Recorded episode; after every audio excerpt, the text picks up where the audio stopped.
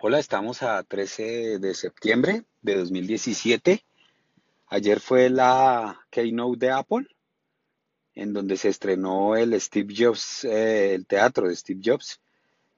Y fue fantástica la presentación, por lo menos la parte de, de ver el teatro. Yo apenas hoy pude ver esa, esa parte de la transmisión. Ayer no la pude ver en directo estaba en clase, bueno, no tanto en clase, sino que estaba en un lugar en la universidad en donde de verdad la cobertura de la internet no era la mejor, entonces eso dificultó bastante mi, mi posibilidad de observar la, la keynote. Ya hoy me puse más en serio a verla y hoy pude terminar de verla buena parte en la mañana y ya la, lo que tiene que ver con el iPhone 8 en la tarde.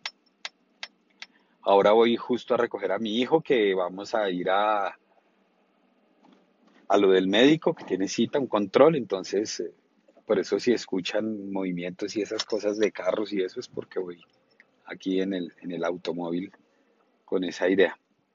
Ya estoy casi llegando. No voy a mencionar qué fue lo que las novedades, pero muy simple. Lanzaron un Apple Watch nuevo, lanzaron un Apple TV 4, perdón, sí, 4, no, un Apple TV con 4K. No sé si será pues el 4, sino que creo que la numeración va en el 5 ya. No, no dijeron si era el 5 o era cuál era. Pero, pero una Apple TV con, con opción 4K. También tenemos ahora el, eh, el el nuevo iPhone. El nuevo iPhone, el iPhone 8. Se saltaron la, versión 7S y esto ya da claras luces de hacia dónde va todo el tema y es como que creo lo que, lo que hay que ver ahí.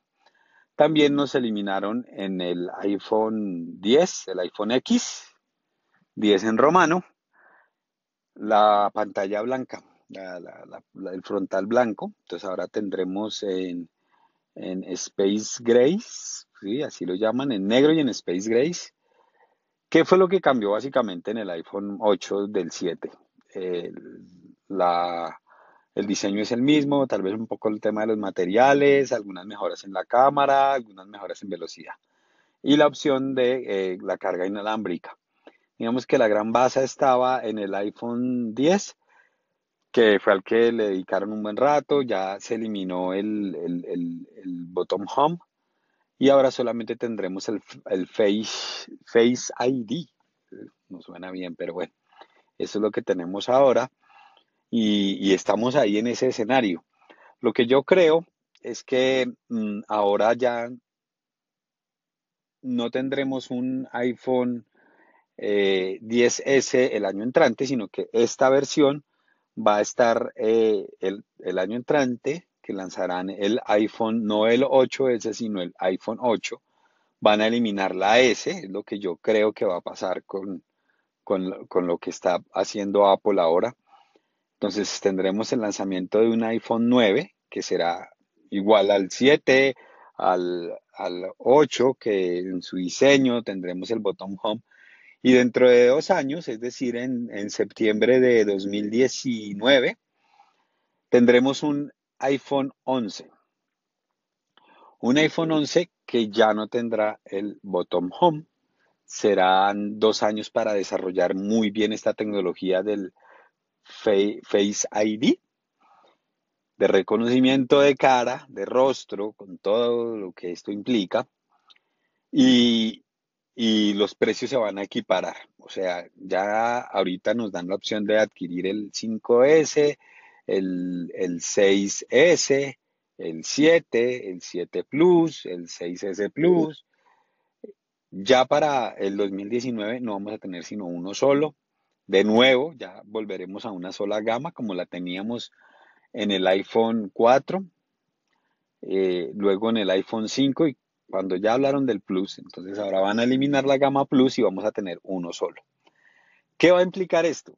Que ya no tendremos, eh, el, digamos, el desarrollo de iOS se va a enfocar más a ese tipo de dispositivos, lo cual quiere decir que muy seguramente habrán algunas características que vamos a ir perdiendo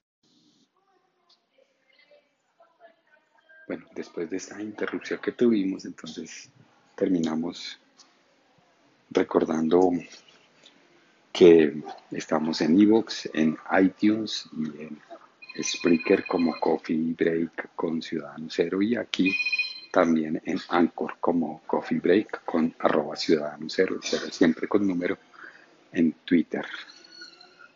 Y bueno, terminar diciendo que así es como va a estar el futuro de la, pienso yo que va a ser el futuro de, del iPhone con Apple.